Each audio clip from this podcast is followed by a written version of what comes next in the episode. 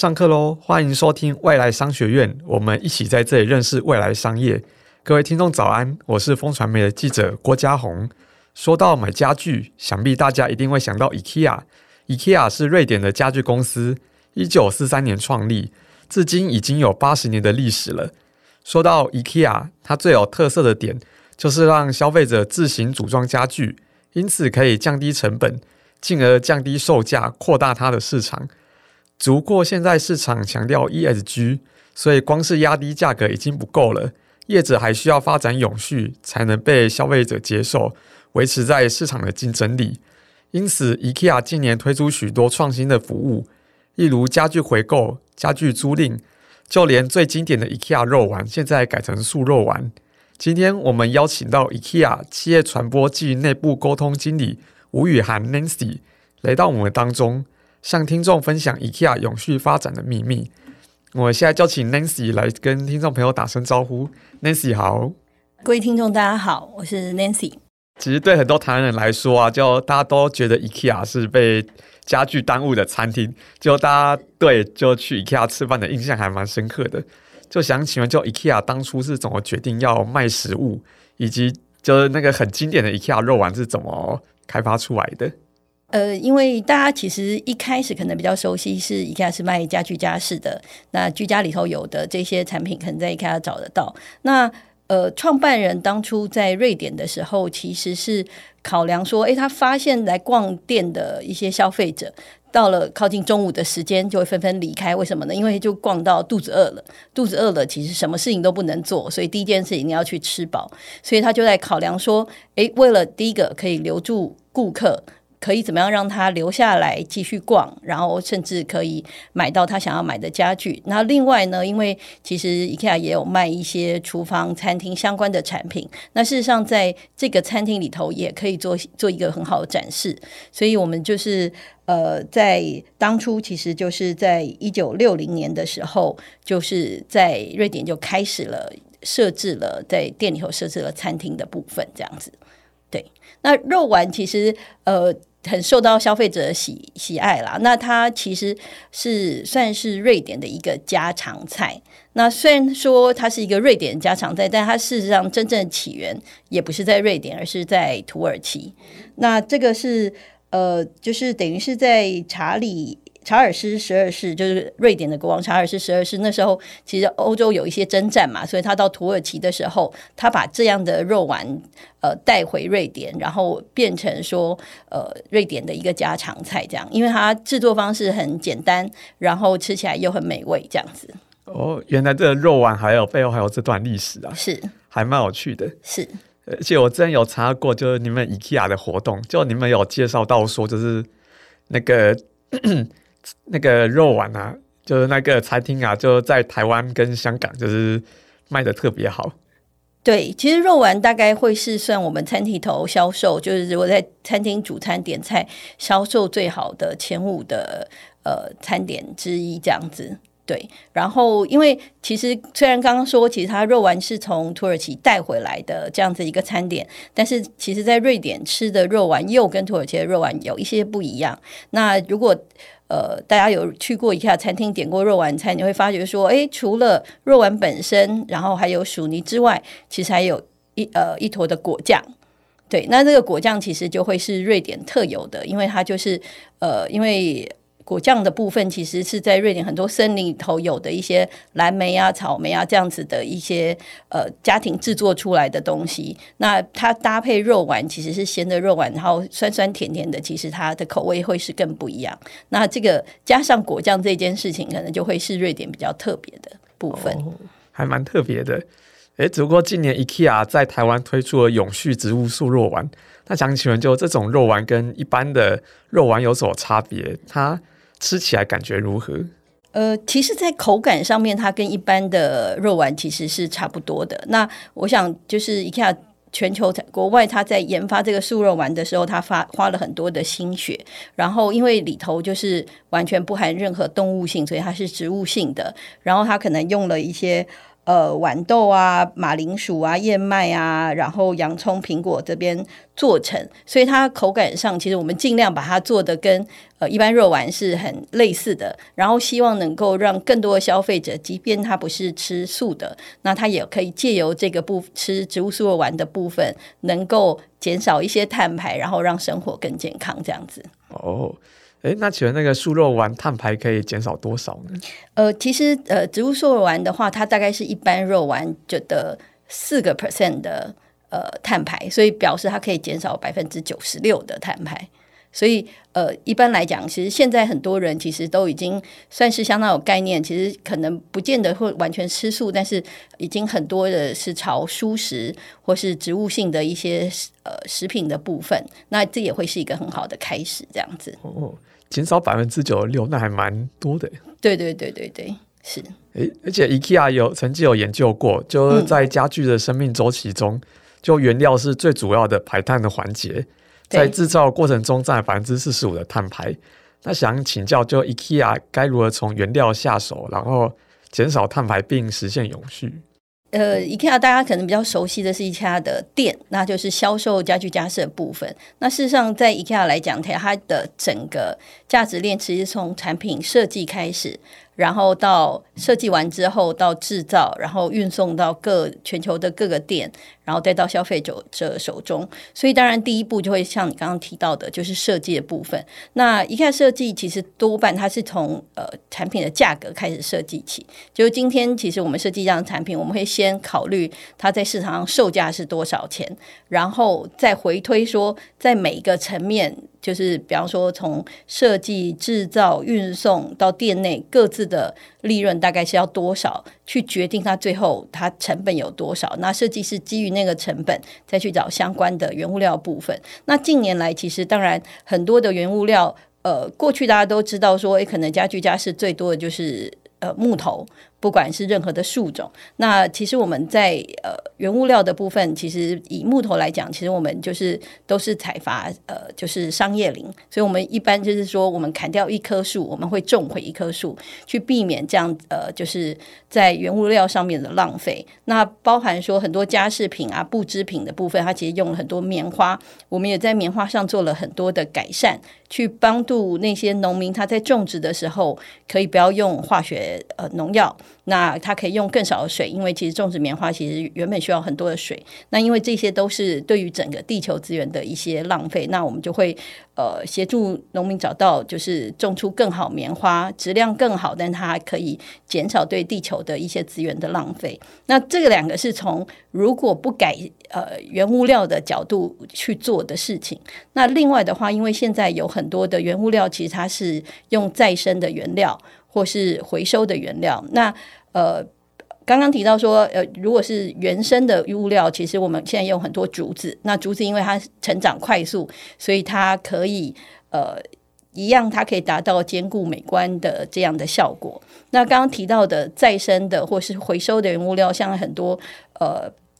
塑胶的塑料部分，或是呃相关部分，其实我们都会用再生的。那举例来讲，其实我们在去年有出了一个呃。小孩子的玩具的部分，那我们称为填充玩具，就是绒毛玩具那样的类型。那事实上，它其实里头就用了一些，呃，我们从海废采收回来的一些呃东西，然后当然经过。处理之后，它成为制造呃填充玩具的一个原物料的部分。那这些都是呃 IKEA 在全球在做产品设计的时候在努力的方向。那当然我们也理解说，诶，其实好像用很多再生原物料，事实上它成本可能会比真正的就是树木那些都要再高一点。但是对于整个地球来讲，其实我们体认到的是说，这个东西如果现在不做，其实也没有未来。那如果说，呃，以下愿景来讲，我们希望对大多数人创造更美好的生活这件事情来讲，那的确我们必须要增加一些成本，然后想办法在其他的环节里头。呃，降低成本，那还是让消费者可以呃享受到一个低价好品质的产品。但是事实上，在前端我们能够做到部分，我们会做一些努力，这样子。了解。诶，我刚刚想到，就因为家具它里面也有一些塑胶啦、金属啦，那这两种材料该如何实现永续呢？减少使用塑胶这些的部分，其实我们从除了从产品原原物料的部分出来考量之外，其实从整个呃价值链里头也会去做考量。比方说，其实你会注意到很多呃产品的包材可能过去是塑胶，那现在其实我们逐步在把所有的产品包材把塑胶部分都要慢慢的取消掉。所以在尽可能的情况之下，因为在整个价值链、循环链的的过程中，有很多环节可以考量。那有很多地方其实可以从单一单一做起，串联起来，其实它就可以造成好的效果。这样子。诶，想请教一下，就 IKEA 就近年推行家具回购的服务，就从消费者手中回购家具。那想请问，通常都是谁会把家具卖回给 IKEA？那 IKEA 主要会回购哪些家具？然后又会出多高的价格来买？呃，好，产品回购这件事情，其实目前以台湾来讲，我们是还没有呃做过的。那呃，我们现在做部分比较会是说，呃，过去其实曾经做过，其实是做家具租赁，我们跟一零一跟台电都有做一些呃合作，是关于做打造他们在呃公司环境里头或是员工餐厅环境里头的一个呃家具家饰的摆饰的部分，然后最后它是一个。长期的合约可能是三年，可能是六年，依照各个呃，就是合作伙伴不同的需求。那到时候在合约期满之后，我们会把这些家具拿回来，呃，公司拿回来店里，那确认做一些修复，或是确认说，哎，这个部分产品还是好的部分，我们会在店端里头。其实我们有一个呃，我们称称作 ARCIS，其实 ARCIS。呃，中文是在讲特价品区，但是 asis 在瑞典，其实我们是用 as is，就是说它就像是新的一样。其实我们是希望透过我们的一些修复或整理，然后甚至说。呃，我们在店内，其实大家到呃 IKEA 店内会常常看到我们很多展示间，其实定期都会做一些季节的更替。那这些更替下来的一些家具啊，是其实并不是丢掉，所以我们也是会整理完之后放在那个特价品区，呃，销售给消费者。那它就比较像是一个二手的产品，但是它的。呃，产品的外观也好，功能也好，或是品质，其实都还是维持是像新的一样这样子的概念。那我们希望说，给这些产品二次的生命，让就是就是这些家具的浪费能够减少。那回购的部分，可能过去其实在呃，IKEA 其他国家有做过类似的一些。方式，那所以每个国家的那个状态不太一样，因为呃，可能像嘉宏就会知道说，哎，其实你如果去美国或欧洲，他们其实常常在。呃，社区里头可能就会有那种跳蚤市场，或是二手家具，他就会放在他庭院里头，呃，来做呃卖给他的邻居那些的。那其实他们在二手家具的采买上面，其实是还蛮有，就是已经行之有年，呃，然后也蛮有概念，他们也很蛮愿意买这些二手家具回去之后，他们其实自己会呃重新。比方说油漆上色啊，或去做一些整理，它就会变成自己家里很好的一个家具的部分。但是相较之下，其实，在亚洲这边的国家，其实对于二手家具的呃接受程度，其实还是需要花一点时间去教育消费者，然后让消费者更能够适应跟习惯这个部分。所以，当然在回购这件事情上面，我们也还在看说，在整体的市场上能够做到什么样的的情况。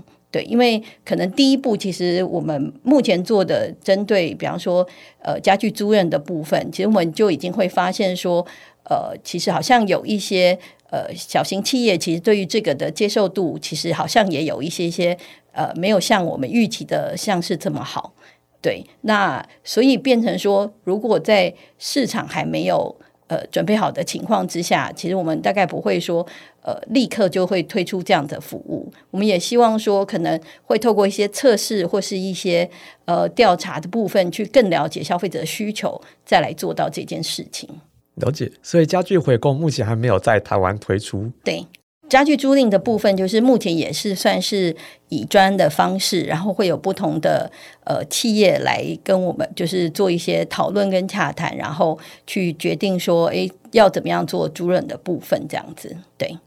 哎，你刚刚有提到，就你们有跟一零一啦、台电合作家具的租赁，是，哎，那请问就可以提供更多的一些合作的细节吗？好，那。呃，最早的一个案子是一零一的合作案，那这个呃家具租赁的这个部分，可能也算是全球第一个商业化的模式。那因为呃，我们知道其实国外其实也推过几个家具租赁的，那它其实比较像是合作模式，它并不是一个真正的商业合约型的的情况。那呃，所以我们跟一零一的合作算是全球第一个商商业化的模式，在谈这件事情。那呃，当然我我觉得。对我们来讲，其实合作伙伴很重要。一零一也是一个非常重视永续发展，他们愿意多做一些尝试，做一些不一样的尝试来做到这件事情。所以当初他们其实，在他们的三十五楼，他们三十五楼是一个公共休闲地区，那的的区域，其实那里头可能就有便利商店啊，有邮局啊，有一些不同的区域。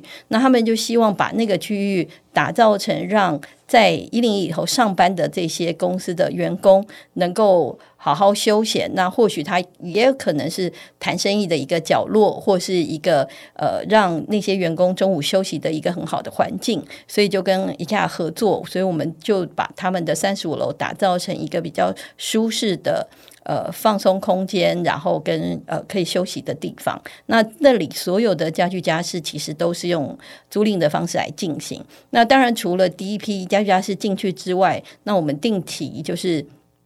会依照他们的需求，其实就是可能在不同的季节啊，或是时间点，我们可以更换一些家饰品。比方说，哦，近期可能就是圣诞节快到了，所以可能后面就会更改一些，就是加入一些圣诞节气氛的部分，让那个环境。呃，就是享受那个环境的那些一零一呃公司的员工，能够觉得说，哎，这个好像就是很跟得上呃社会的脉动跟时节的部分，他可以在这个环境里头很舒适的做一些可能在办公室里头比较难达到的一个氛围，这样子。我记得你们最近也有跟国小合作，对吧？是。呃，这个部分也是因为我们呃有一个呃新的是单位叫 E Care for Business，那可能大家过去比较熟悉，消费者比较熟悉的是说，哦，我买的东西就是给家里头用的，那呃家里头的东西要客厅、厨房这些部分。那其实我们有一个是现在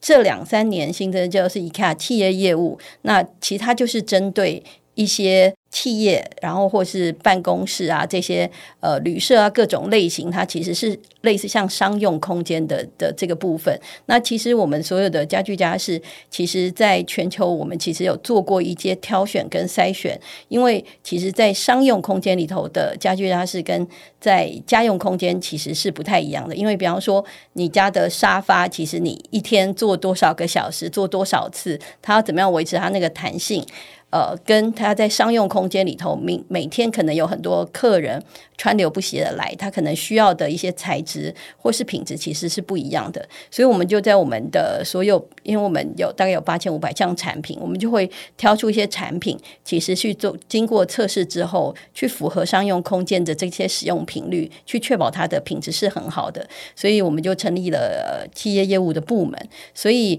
呃，像是刚刚提到一零一的租赁啊，或是之前。台电的租赁方案其实也是这个部门做的。那呃，近年来其实我们呃做的比较多，可能就会是企业的办公室，然后呃，甚至有一些旅馆啊，就做一些不同的合作这样子。呃，那刚刚你提到的国小部分是一个比较特别的合作方案，就是说呃，我们就是看到了学校老师们的需求，其实呃，学校的一般办公室的。呃，样子大家都比较有一个既定的概念。那到底这些老师在下课回来之后，他需要什么样的空间？然后，如果有学生需要到呃教室找老师谈话或聊天的时候，是不是有一些隐秘的空间可以达成？所以，我们有就跟安肯国小做了这样的合作。那我们也觉得说，诶，其实呃，在所谓的商用空间，因为其实国小其实他已经也。跳脱了所谓商用空间，其实它只要是任何的办公空间的部分，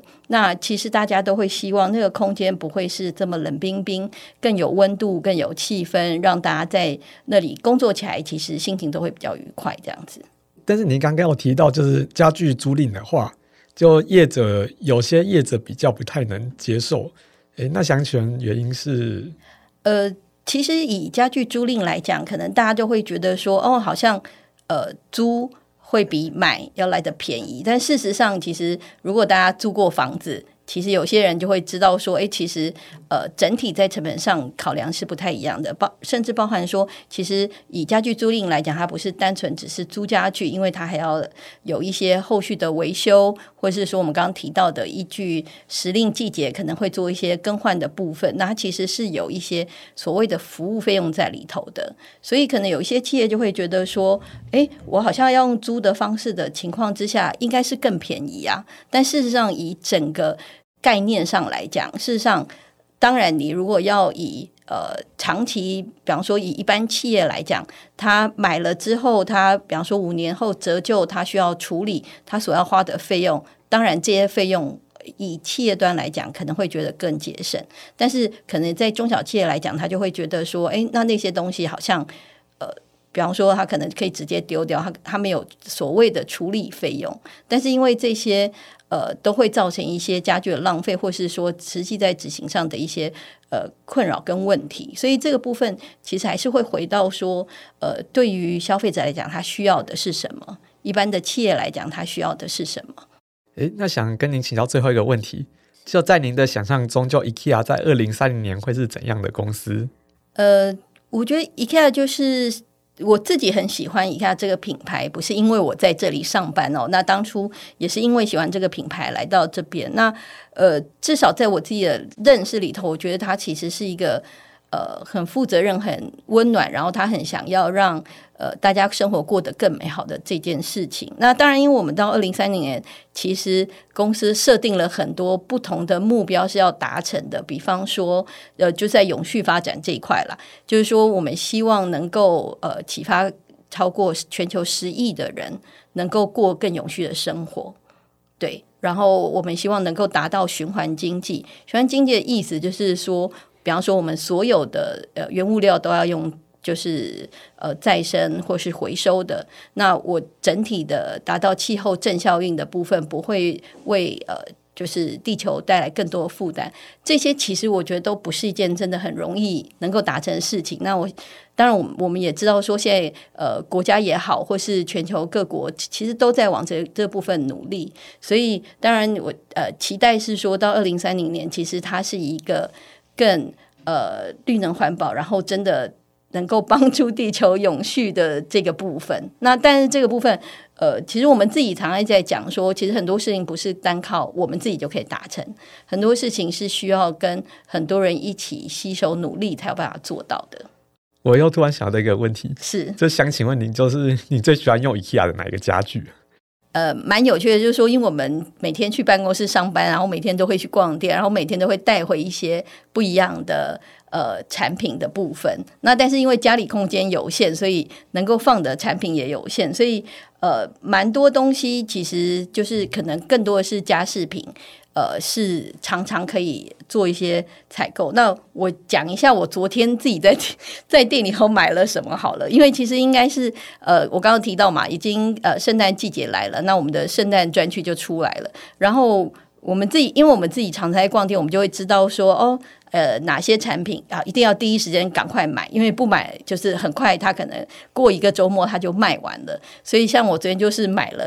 呃，我。自己还蛮喜欢的那个有一个就是小马的一个呃礼物的礼物袋啊，礼物的标签啊，贴纸啊，这种其实就是其实它算是一个呃消耗品。其实你在日常生活里头，它可能有很多不同的呃机会点都有都。都会买到。那我自己就是自己在逛店的时候，常常就会看到这些喜欢的东西，也知道说啊，它可能真的很抢手，所以我们就是第一时间看到它，一定要赶快把它买下来，这样子。哦，对就是逛一逛就遇到惊喜的感觉。对对对对对对，是。好，那今天感谢 Nancy 精彩的分享，我们未来商学院下次再见，拜拜，拜拜。